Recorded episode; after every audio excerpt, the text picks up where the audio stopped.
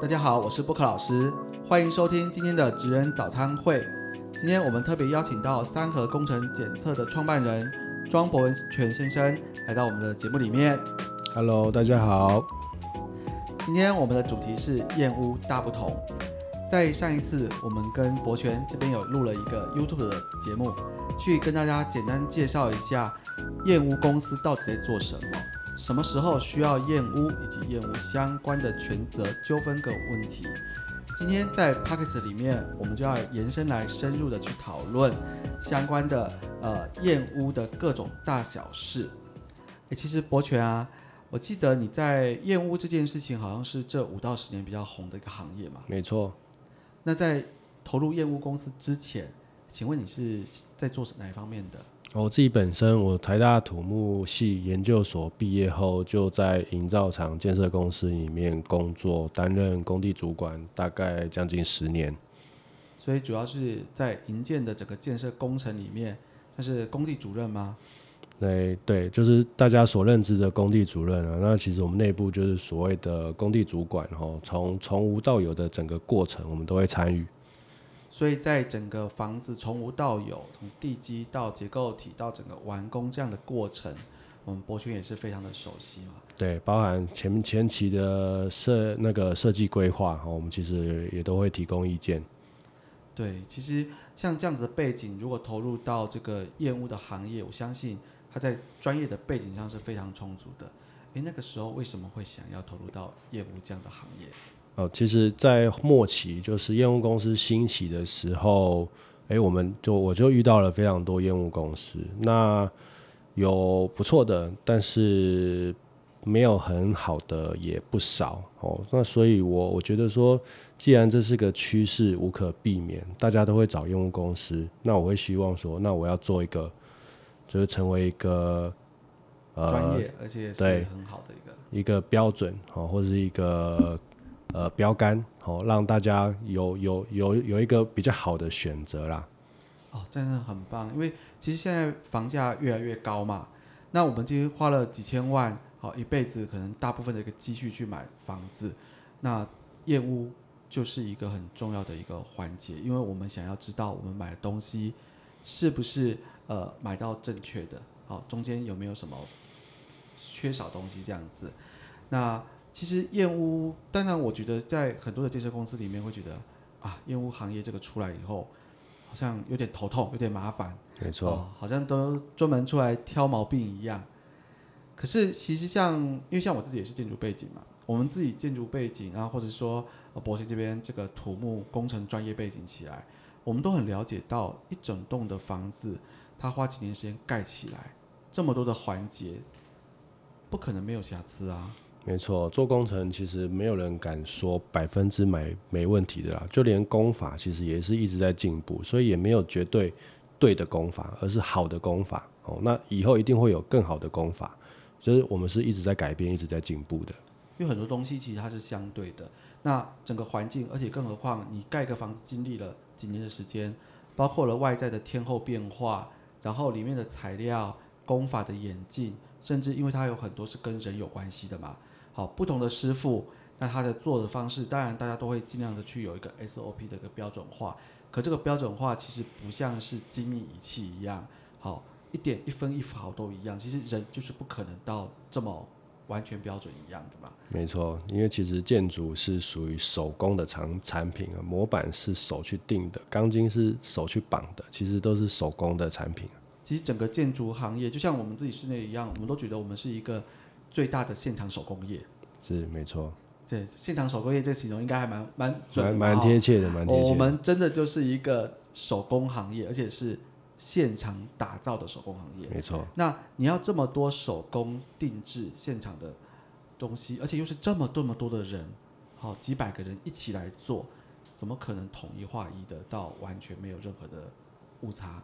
那所以通常我们面对有任何的问题出现的时候，其实我们会希望的是，怎么样把这个问题的轮廓跟真正的发生成因去找出来，看清楚。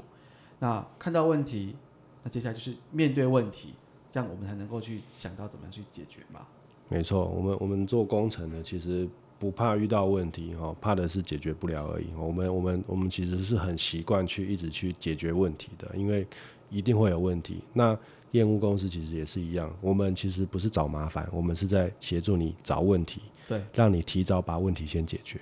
其实我们要能够看清楚问题，我们找答案的方向才会是正确的嘛。没错，所以验屋公司其实是说，是作为一个在呃第三方可以去协助你去更清楚看到它的，应该现以现在的状况来，看叫做交屋现况嘛。对，因为交屋之前的哦这个监工验收这个过程，其实以现在业务公司是接触不到的，它是属于建设公司跟营造厂自己在做的部分。嗯，但是业务公司至少可以帮所有的消费者，甚至说，我觉得其实业务公司对于建设公司是很重要的，因为它可以把它的成品做一次清楚的检验，然后再让消费者来看清楚，去做这个交接的动作。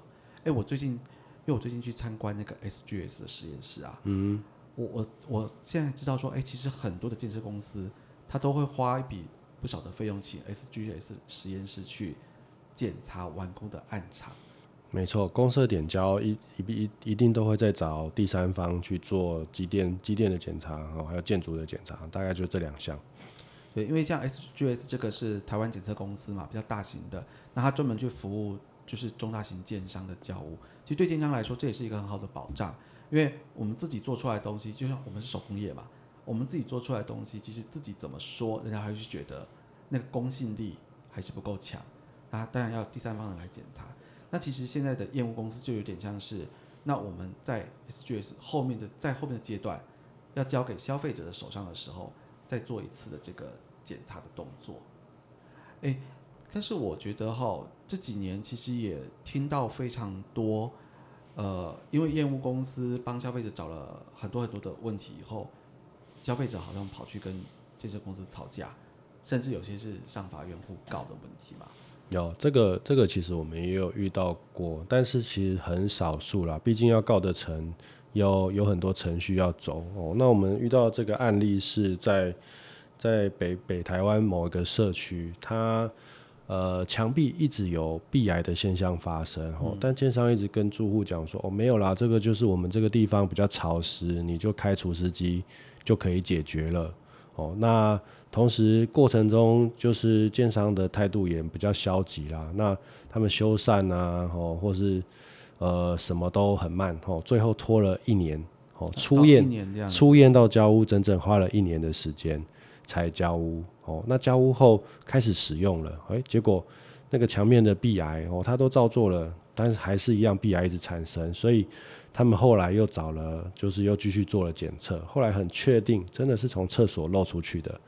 哦，那他们有了这些证据，哦，才去真正去告建商。但是后续现在是这是 ING 正在进行中啦，所以我们也是很密切在关注说，诶，这件事情最后会怎么样？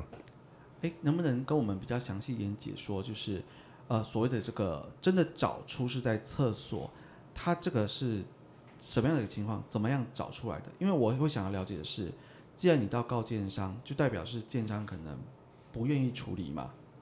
对，那是什么样的状况到建商不愿意处理，然后才逼到消费者要去告建商？哦，主要主要就是我们我们当那时候测是这样子，就是我们在厕所里面，哦，我们有放一些色素，在水里面放一些色素，那试了大概半天左右，在墙壁外发现有色素的水流了出来，对，所以就非常确定就是厕所的防水层破了。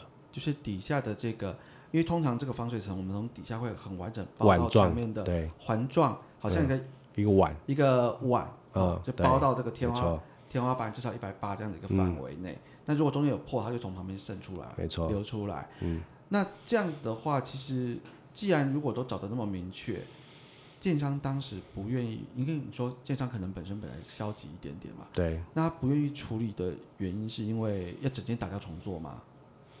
我觉得是钱的问题，然后他觉得反正我已经交屋了，我钱已经拿到了，所以其实是有点恶劣啦。所以其实我们也是支持他去告建商的。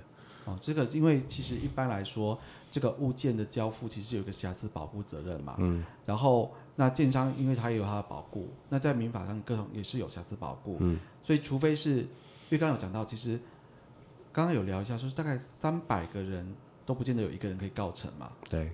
因为真的你要在法律上成立要件，它是一个一个程序都必须是正确的。没错。一关一关推到最后面，嗯，你才有可能可以。开始告，对，开始告到告的成可能有好几年，所以其实这是一个其实比想象中更困难开始的，所以除非是严重到你真的可以一关一关走到完，没错，因为要符合说治不能居住，这其实是很很很严谨的一个定义啊。对，因为像我们自己做工程的就知道说，其实它的。误差容许值其实比想象中的大，对不对？哦，我记得好像你说，甚至一百公分误差个零点五公分，嗯，都还在整个工程营造的容许值内。可以。对，那所以它可能跟你想象的不同，说差个一米两米，好，其实根本都是在整个法律规范工程营造容许范围内。所以你要你要因为这件事情去讲是很难的。那呃，所以刚刚讲它大部分是以。无法居住才是标准，对，所以除非建设公司给你的东西是严重到你不能正常的生活生活起居，或者是他让你一部分的生活起居受影响。出现障碍，嗯嗯，呃，无法执行，你才应该这样这样才告得成，对，所以大部分其实就是你告一告，只是在争取建商给你会不会有一些多一点回馈，可是有些时候太太超过的。健身公公司根本就不理他。嗯嗯嗯。哎，那除了这样这样子的一个例子之外，那是不是还可以跟我们分享有没有什么遇到比较特别的一些故事？哦，我们之前也有遇到一个，就是哎，建商挑明了，就跟租户说，哎，他只修他优先修三盒的报告。哦，那后来我们去了解说，哎，是不是我们有塞钱，还是说就是建商想要讨好我们？哦，后来我才去了解说，哦，其实是。因为他们看到那么多报告，那他们觉得说我们是唯一一个可以公平对待他们的，就是做得好，他们我们会讲哦；做得不好，他们也会愿意承认哦。所以而我们的标准也是在于大家都可以接受的范围内，所以他觉得我们我们的检测报告是合理的，所以他们会先优先处理哦。那当然，其他的次序就是陆续会修了，但是就不会那么优先。哎，讲到这个公平，其实公平是一件很难的事情。嗯，好，因为消费者他可能觉得我找业务公司，他都期待你看到厚厚的一大叠，嗯，然后有多少有像越多越好，就好像显示比较有做事的感觉，就是觉得才会有赚。对，如果我进去那个标签贴的少了，我还觉得这家业务公司是不是不专业，都没看出来。嗯，可是其实是一种误解，因为讲真的，我们刚刚提到，在整个。营造工程里面其实没有百分之百完美，你要去要求它百分之百完美，某种程度上，当然我不知道消费者怎么想，好，他可能觉得我花了很多钱，我要一个零缺点的东西，但就真正有实物经验来说，我们只能说很困难呐，很困难，就是到零缺点，多半都是有缺点，我帮你怎么样做到一个合理可以接受的范围，让你是正常使用而且没有问题的，没错，这是比较可行的。那我们回到刚刚讲到公平这件事情，能不能举例一下，什么叫做相对比较公平的一个厌恶？你们在看的角度，或写的角度，或是你们看什么？那什么是有一点比较偏袒消费者的？OK，就是拿最简单的就是油漆哦，因为其实油漆如果回到合约来看，大部分现在倒是都是两底两度，是那两底两度大概是什么样子，我们都知道哦，但是。住户的标准可能是两底六度，那当然在在允许的情况下，我们也是要尽量去争取啦。但是那那个其实都不是我们我们去那边的重点，我们的时间还是会希望花在呃平常他们不会注意到的地方哦。那也是建商不容易注意到的地方，尤其是像管道间呐，有或没有，我们都会跟你讲，就是有就是有，没有就是没有哈。那比如就针对生肉的判读，我们也从来不会用疑似、疑虑，哦这些模棱两可的话，我们也不会去用。那这样子其实就是真正可以公平的对待，因为有时候有一些比较差的，他可能为了免除未来的责任，所以他把所有的丑话都讲在前头了哦，用用一堆疑似疑虑哦，或是可能哦，先先把丑话都讲了，那以后没他的事了。但是其实这对于后面建商、消费者都会是很大的困扰。其实这是很不公平的，也就是说，你不太确定这种东西，就一律说疑似它有问题，对，它可能有问题。其实对我们讲，我如果今天我是买房子的人，我看到这个剧，我我不会觉得它叫做可能，它叫做就是有问题。对对，然后疑虑其实就是没有疑虑，一定有问题。其实大家都是这样解读的嘛。没错。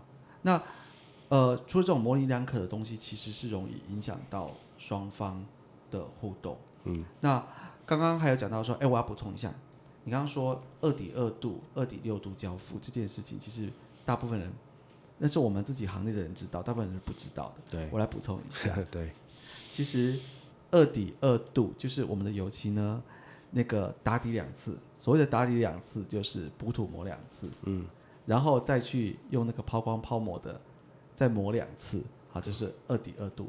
可是其实它跟你想象的不一样哦，那个抛膜是指我从左上面滑上去算一次，我再从下再滑回来就算两次了，而不是整间磨到平以后吹干净再磨一次，其实没有。所以嗯二底二度讲实在是很粗的表面。嗯哼，那我们一般做室内装潢都一定要到二底三度以上。嗯，好，二底三度或者其实大部分会先报二点三度，有些豪宅或者好一点要报到二点四度以上。嗯，那几度几度有什么概念呢？呃，这个是我听说了，我不是汽车专业的。嗯，那个国产车的钣金的烤漆嗯大概是五度到六度，嗯就是它打底以后喷五到六次，嗯这是国产车的表面平滑度，而且它这是亮面的。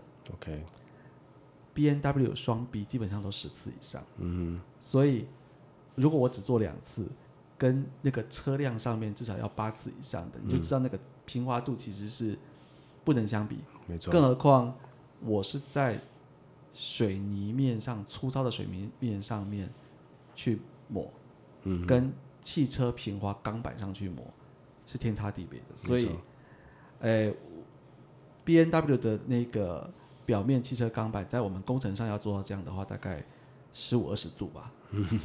对，十五二十度就是价钱有有从困难了，两度到二十度，就是要加十倍价钱。嗯哼其实这个大概就是跟大家聊聊，因为我相信大部分人可能不知道几几几度它的平滑度是这么大的落差。哼，没错，对，哎，那我要把继续把故事交的棒子交给博选。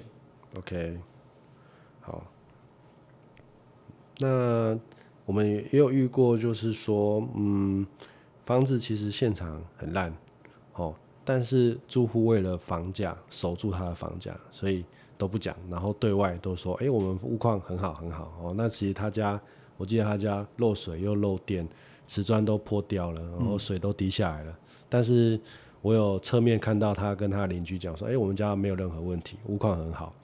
所以这也是看到，就是有时候人人在，因为毕竟这是他花了很多很多的钱买的房子，所以他会这样做，其实也是可以理解。哎，可是这件事情跟业务公司有什么关系？我我们有保密的义务啊，啊，你们有保密的义务、对。我会帮他守住他的房价，所以所以有时候会有住户来问我说：“哎、这一家好不好？”我啊、如果是好的，我会讲；但不好的，我就不会讲。所以我们其实只是要判断你有没有回答好这件事情。没有啦其实应该是这样讲。呃，我觉得你们的工作叫做去把现场的状况把它记录出来嘛。只是说有些业者他可能会记录的稍微宽模宽松点，嗯，可是其实宽松点是对建设公司不好的。嗯，但是如果他记得详细一点，其实对双方都好的。没错，那刚刚有提到什么叫做比较偏袒消费者的检测方法？嗯，对啊，刚刚讲的是油漆嘛，吼，那再来就是一些呃，像大家最也第二在意的哦，或者是也很在意的，像瓷砖空心这件事情，嗯，哦，那之前也有聊到说，其实你修这一块，旁边的可能会损伤。对，因为在我的实业实物经验里面，我我大部分的印象确实是，有时候一块棚工修完，旁边那两块就过两年就棚了。对，但但是有时候换个角度想，就是说，他当初会空心，呃，也是其实在品质管理上可能有一些有一些有一些有一些失误啦。所以说，呃，也不能说因为因为做不好，我应该说因为我会修不好而不修哦，这个其实也也不太 OK。所以我们我们还是要依现场的状况去做判断。如果说这个程度在过去的经验来讲是没有问题的，那当然我们会建议说不修。但是基于维护你的权益，你想要修，那会遇到什么风险？我们也跟你说。其实现在还有就是技术的进步是很有帮助的。对，像以前那种局部一块的膨供跟空心的状态，因为我们为什么不能在事后再去拔起来整块做？是因为底下水泥的那个干缩比不同嘛。嗯哼。但是现在我听说，其实已经有越来越多的专业厂商，它是可以用打针或其他的补强方式去做修补，它是有一些机会用比较新的一些技术去。改良了吧？没错，现在现在修缮的这一门这门技术也是越来越兴起了，有很多专门在做这些瓷砖修缮的公司哦。那他们修完呢，那还会帮你做个美容哦。那基本上可以大概九成九成好哦。那基本上修到这个程度，我们觉得都是可以接受的。不过这个其实就是很严重的，就是回到价钱的问题。嗯，因为我刚讲的东西都是。高价的处理方法，没错。那建设公司不一定愿意去帮你这样处理。对，所以现在很多合约都会写说五取三他才修哦，五取二哦就不修哦。那当然，我们就是希望在合约的架构下呢，尽量去帮客户争取权益，额外的权益，超出合约的权益。不然说，如果真的要按照合约的标准去交屋哈，基本上都可以直接交屋。是啊，因为我就我们一开头就讲到。其实，在工程法规的这个误差容许值里面，真的比大家想象中的快。今天如果我我这样讲好了，一百公分可以误差一公分的话，建筑工程里面都不一定能接受了。嗯。那室内更别想啦。嗯。我我可以两三三百公分的柜子，然后直接少三公分吗？那个缝隙差三公分，一定没有人可以接受。嗯。这个你知我知，大家知，大家都知道，这个东西都合法。可是问题是。现实上就是大家不可以接受跟你差好几公分的大细缝嘛。嗯哼。对，那但是问题是健身健身公司有没有可能有些健身公司就是真的就是很硬的，哎，我们来照国家的标准的法令来跟你谈。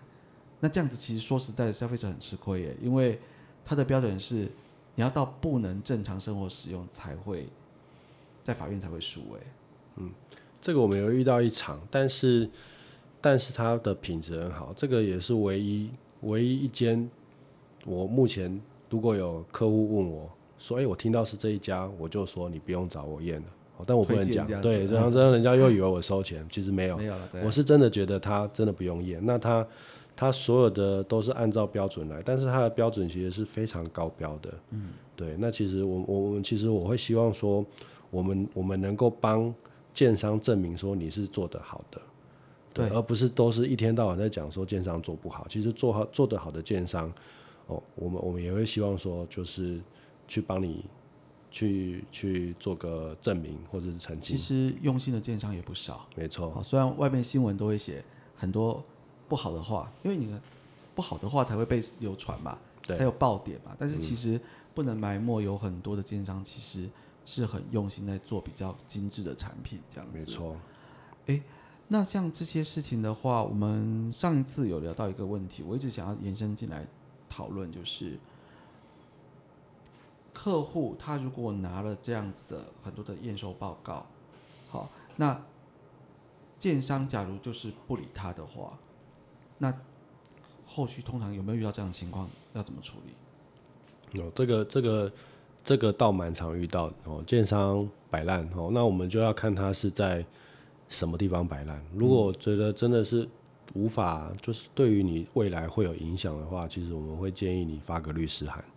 好，那通常发个律师函过去，建商就会好一点。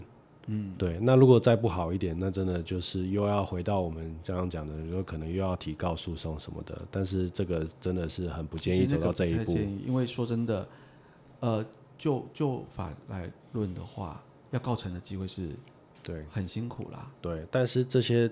这些真的摆到这么烂的建商，其实他也不，你说他也不怕你吧？对 他，他对啦，也少数啦。大部分其实建商都是愿意修的，只要合理都会愿意修。对，因为我们像陪很多的客户去做交屋，我们遇到的几乎建设公司现场大部分都是很有诚意要去处理的。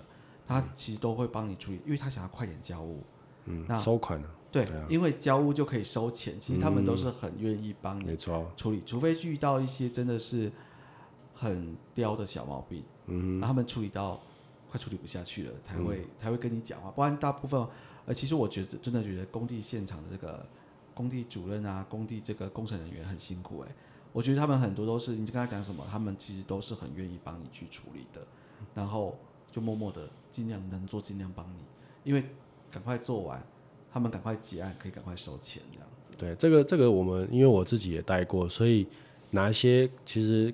工地应该说建案的品质好，会来看现场的主任就知道了，看他们的态度，你就知道说有没有问题了。哦，那我们也遇过说，其实现场没什么问题，但是他就是拿油漆一直在雕，一直在雕。那呃，这种比较主观的，我们我们当然是会帮忙讲了，但是我们也会跟他说，我们合约合约的程度在哪里？哦，那你的要求在哪里？但是。当然，基于双方双方互信，我们还是会尽量帮你争取。不过后来那个客户因为真的是太太刁了哦，那而且嘴巴又比较坏一点哦，那但是其实我就很佩服说现场的公务还有现场的业务，每一个都是非常的我怎么讲敬业，敬业到我都觉得哇，我有钱我一定要买这一家建设公司，因为他们的态度真的是。好了，因为有时候听到我都会生气了，结果他们还是笑笑的，那我就觉得说他们是真的很用心在在在做这件事情上，然后也很愿意去跟客户沟通。对，其实白白款啦，其实好的工程人员也有，然后有点摸鱼的也是有。其实真的就是你要找一个好品牌的建设公司或建商，它其实就可以解决你几乎百分之九十的问题。对。只要其实就是看工地主管愿意修，其实都都不会是问题。那如果你真的想要赌，那那就是真的会有一个风险在。哎，能不能跟我们提提看，说你目前印象最深刻的一个验屋的过程啊？不一定是客户的角度，也许是，也许是你们自己同行里面有听到说比较稀奇的故事，可以跟大家分享一下。呃，这 不知道能不能播哎，这个。因为我们就不讲出名字这样子。OK，其实我有遇到建商想要请我去验，对，请你们去验啊？对，哦，那那就是会补，他的意思是补贴我啦。然后他说希望你可以公平的对待我们。那那后来我当然是拒绝啊，因为我说我本来就很公平啊，哦，但是其实他言下之意当然就是大家想的那样子。对，那我拒绝之后。后来我发现是另外一家去去去接到了，那我怎么会知道呢？因为其实那个社区我本来已经拿了几乎一半，嗯就是我们有组团购。哦，那你们蛮蛮赚的哦，一个一半的社区都还好。当当时啦，那那后来哎，怎么全部都跑掉了？哦，因为我发现有一，就后来发现有一家更便宜的。那因为为什么它可以报价那么便宜呢？因为建商有补贴它，所以它可以用更低的价格。把住户都拉走哦，那后面我就不知道了。但是大家可以想象一下哦，因为我现在只是觉得说，像燕屋这个市场啊，其实也发展了，应该有快十年了吧，五年十年了哈。嗯哎，像你怎么去看现在？因为我们都能够理同意，我觉得在物价越来越贵的时代，燕屋其实就是一个趋势，大家会一定会去找燕屋公司，这个机会是很高的。那现在的市场是不是感觉起来还是属于比较乱的一个程程度？没错，因为现在万元有找就有人帮你验了哦，但是呃，就成本架构来讲，其实大家只是不愿意去面对，就是一分钱一分货啦。因为也有可能是大家对于验屋不熟悉，然后以为验屋就是一件事情，哦，那其实这。背后有很多的项目，然后人员、设备，各种不同的细节都会影响到报价。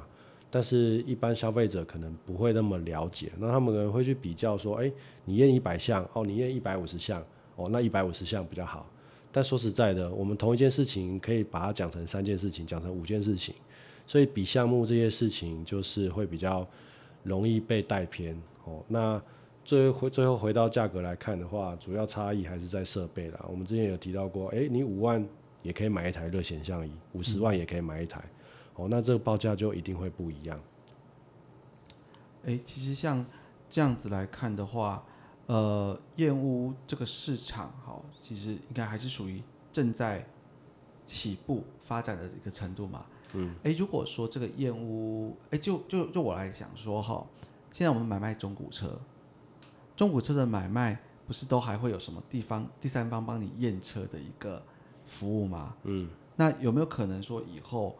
呃，这个验屋其实不再是消费者买单，有没有可能建设公司或者是以后卖房子的来来买单，把它当做是一个附带的，就是我告诉你我卖你东西，它就是被检测出呃这个现况是完整的。因为看中古车交易，不是也都会花一点钱去由那个中古车的业者去花钱去请那个人家把它检查，说哎我的。无事故啊，或是不是泡水车啊，这样的证明。如果在房地产市场上，其实我觉得是不是有也有这样的机会？目前目前市场上有一点类似的做法，就是建商会出钱请验屋公司来让客户去验。哦，那当然为了公平性，他会列出很多家让你去挑。哦，那我也被邀请过去报价过了，只是说，呃，当时档期没有排上，所以后来没有实际参与怎么运作。那另外。另外有一个比较，目前我觉得比较正向的做法是，有些建商会邀请我们去做内检。嗯，他在开放客户验屋前，先找验屋公司去帮他检查过一遍，检查完修缮完，比较严重的问题就先修完，对，再让人家来看。对，好，那那这样子其实也也取得不错的成果，就是在验交屋阶段，其实虽然多花了一笔钱，但是客户的满意度其实是有提升的。对啊，就像我们自己在做客户点交的时候一样，大部分问题最好都是自己先看过一次，检查过一次。那客户来的时候看到的问题只有一点点，或是小毛病，那他其实才不会觉得说，哎呀，他对整个品管的一个信任度才会不会受到影响嘛？没错，对。哎，这样子其实应该会是一个更良性的一个发展，因为不要觉得说好像厌厌恶以前刚刚有有些人会觉得厌恶找麻烦，可是其实。燕屋其实某种程度上，它不见问题，它是找问题。没错，不然我看前一阵子 FB 啊，有些建商还贴出来说他们不欢迎验屋公司参与燕屋。嗯，哎，可是像这件事情有用没用啊？哎，就合约来讲，其实建商是不能拒绝验屋公司进去的，除非说当初的房屋买卖合约就有签了，哦，不然其实没有没有不准业务公司进去这件这件事情的。因为基本上。还是消费者，就是这个购物的这个人去跟建设公司对嘛？等于说你们是他在付委托出来帮助他的人嘛？对。所以你们自己本来晨曦从一开始业务公司就没有可以跟建设公司对到的权利，因为他本来就是透过消费者。对。可是消费者是有真正有权利可以跟这些公司来讨论的人啊。嗯。所以他其实是不能拒绝消费者再去找人帮他。没错。对。那至于。他要不要理消费者，那就是另外一回事的。嗯嗯这就是刚刚就要看这些公司他对不同事情的态度。没错。哎，这样子聊一聊，其实我发现厌恶之间这这个行业真的有好多好多的事情哈。没错。哎，水水也蛮深的。嗯，水蛮深的。我我之前啊，上一集跟那个录抓漏防水的时候，就觉得。哎，人家说室内设计公司水很深，我都觉得抓漏防水水很深。嗯哼，其实业务公司也是啊，其实每一行每一行都是一样啊。嗯，我觉得不能讲说什么水很深，因为其实每一行就是他有他自己的专业，那只是因为这个专业就是你不懂嘛。嗯，那不能说因为你你不懂就说人家是水很深看不懂，这这很不好？也不是这样子。那我们本来就是要借助更多的专业来辅助，我们才可以把事情做好。没错。如果说业务公司再往后面再走下去的时候，你会期待说业务公司可以跟什么样的行业或是什么样的角色更密切的结合呢？OK，我其实我们会希望，因为现在呃，其实验屋的本意就是说希望找问题啦。那为什么会有这么多的问题？那也是大环境，比如说现在缺工、缺料、赶工所导致的。那有时候也是说，哎、像我们我们营造厂的工地主任、公务，其实人手都不足，所以对于品质的管控有一些偏差。那那我们我们就会希望说，诶，如果你人力不足，那你在交屋前先找我们去验哦，就是还是回到刚刚讲的，其实我觉得建商内检这一块是蛮大一块市场的哦。那在在消费者遇接触到消费者之前，我们先帮你把问题找出来，那避免你日之后的消费纠纷，我觉得这是一个比较正向的发展。是啊，其实自己内检一次，那消费者的问题变少了，我们在后续的沟通成成本会很低嘛？对因为毕竟我们 B to B，我们是专业者对专业者去沟通的时候，效率是很高的，没错而且只要问题摊出来，那一看，哎，什么是属于就是真正该改的，什么是属于小毛病，其实很清楚。那我们把关键的问题全部都把它做到没有问题。好，那其实消费者来看的时候，他都看到都是已经是几乎是百分之九十八、九十九都是处理到好的状态。嗯，他其实满意度也很高啊。对啊，那这样子大家就可以节省这个交屋的速度。没错，你，刚刚讲到有人交屋拖了一年，一般来说啦，大部分交屋，你们现在看的比较多陪客户，有找验屋公司验过以后再去跟建设公司交屋，这样子的一个时程平均大概多久？对这个其实我我我们都会我都会先讲啊，别人我不知我不知道会不会讲，但是我都会跟客户讲，找验屋公司你交屋一定会比较久，因为我们一定会找到比较多的问题。哦，所以基本上快的可能还是有三周到一个月，这是算快的，那慢的两个月、半年很常见哦，那这一年是比较少见的，但是如果有找用公司，其实都会拖很久。哦，那这个要有点心理准备。原本看不懂的东西都找出来，让他，我不敢讲看懂啦，嗯应该是说原本看不懂的东西，因为有人帮你，所以至少都看见了。对，那至于看见了以后，就得花很多的时间去一一的梳理跟讨论了。对，那所以说，如果有客户说他很赶着交屋，那我会跟他说，要么你就不要验，哦，要么就是说我们验完，我们来讨论一下哪一些缺失是你可以接受不修的。那我也会跟你讲，你不修会怎么样，让你来评估一下，哦，看怎么样可以帮助你赶快交屋。对啊，因为其实大家买房子就是想要赶快交屋，赶快住新家嘛。那不要说因为这样子，哎，大家越拖越讲，哎，说真的，你拖个一年都还住不进去，其实很辛很痛苦哎。对，那个心理压力其实很大。然后你自己心理压力很大，建设公司心理压力很大，然后业务公司，哎，我来问一下，业务公司心理压力会不会很大？其实还好啦，我们就是帮忙，其实我们都是帮忙。哎，可是问题是说，如果我每次去讨论的话，你要陪他去吗？大部分是现在都可以线上，线上啊、对，但问题是，他一万二找一个业务公司，哎，先不讲你们家，你们家可能超过一万二啦，嗯，有吧？有，对对对，我们找个五千块的业务公司啊，跟他讨论半年或一年啊，每个月要上线讨论，这样划算吗？没有应该说五千块的根本就不会理你了。他就不见了，对，那就要到一两万以上才会陪你出席这样子。对，要看要看啊，因为有些会撇清啊。那我们当然是说，因为遇到了，那我们也非常理解说，你买房子可能是你呃下半辈子哦，就你的毕生心血都在这里，所以你的你的焦虑、你的担心，其实我们是可以，毕竟我们有买房子，所以可以感同身受因受。为对我们接触多这么多就是买房子的客户，一个房子基大部分真的是啊、呃半辈子的的积蓄就是在上面了。对那这么贵的房子买下去，当然是希望不要。我觉得大部分的心态都还是很健康的，就是他其实没有什么要挑毛病，他们只是不想买到一个住进去以后还要一天到晚修缮跟跑东跑西处理问题的房子，对因为那个很痛苦。当你住进去还要再去施工，那就非常非常的痛苦。对，大家只是不想遇到这件事而已。嗯其实，呃，大部分的问题，因为它的使用正常来说都没问题的时候，大家都没什么意见啊。没错没错。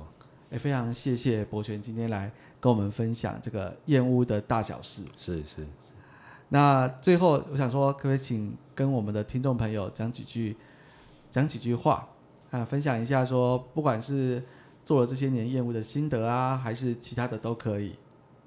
OK，那那我觉得其实就是，如果说你现在正在买房，正在看房，那我觉得，呃，如果如果你是担心担心说你未来入住之后会有会有怕遇到问题的话，那我觉得你可以找用公司，不一定要找我们啦，吼，因为呃市场上的选择很多，吼，那我我觉得。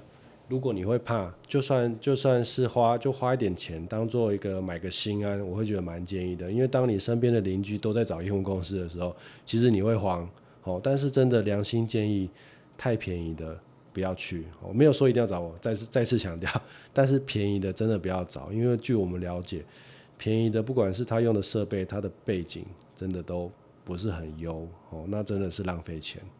哦，那那如果我是比较慢交物的，我会看到。那个博泉在社区进出个三次五次，然后安全走出去以后，就想说，哎，这个社区应该就 OK 了，这样子。呃，因为如果如果真的看到的话，其实可以这样想啊，其实这样也是可以。对，你验个五间，然后都没问题的话，其实这个社区就 OK 了，这样。对，就这个这可以欢迎来问啊。其实我我们不会公开讲讲了，还是要 还是每一间都要去找啦，不然这样子，哎，有时候不同的不同的房子还是多少有一点点差异。对啊，就是就算是品牌建商，有时候也会翻车啦，所以还是要我们真的实际去看过，才会知道说到底有没有问题。对啊，而且你要去验一验啊，你验清楚以后，再交给我们室内设计公司的时候，我们就安心多了。对啊，我可以帮你把把责任都厘清了。哎，这样好像也不能这样讲，那各位说，哎，那就你帮我看就好了。嗯。哎，其实真的非常谢谢。那我们今天节目就到这边了。好，好，跟大家说拜拜。拜拜。谢谢大家收听我们今天的职人早餐会。然后欢迎，如果你对室内设计有任何的问题，好，都可以在底下留言给我们。然后也记得帮我们给一个五星的一个评价哦。那布克老师，下次见，拜拜。拜拜。